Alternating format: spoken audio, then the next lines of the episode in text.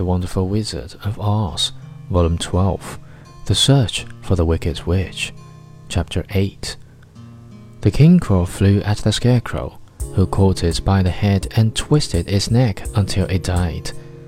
And then another crow flew at him, and the Scarecrow twisted his neck also. There were forty crows, and forty times the Scarecrow twisted a neck, until at last all were lying dead beside him. Then he called to his companions to rise, and again they went upon their journey. When the wicked witch looked out again and saw all her crowds lying in a heap, she got into a terrible rage and blew three times upon her silver whistle.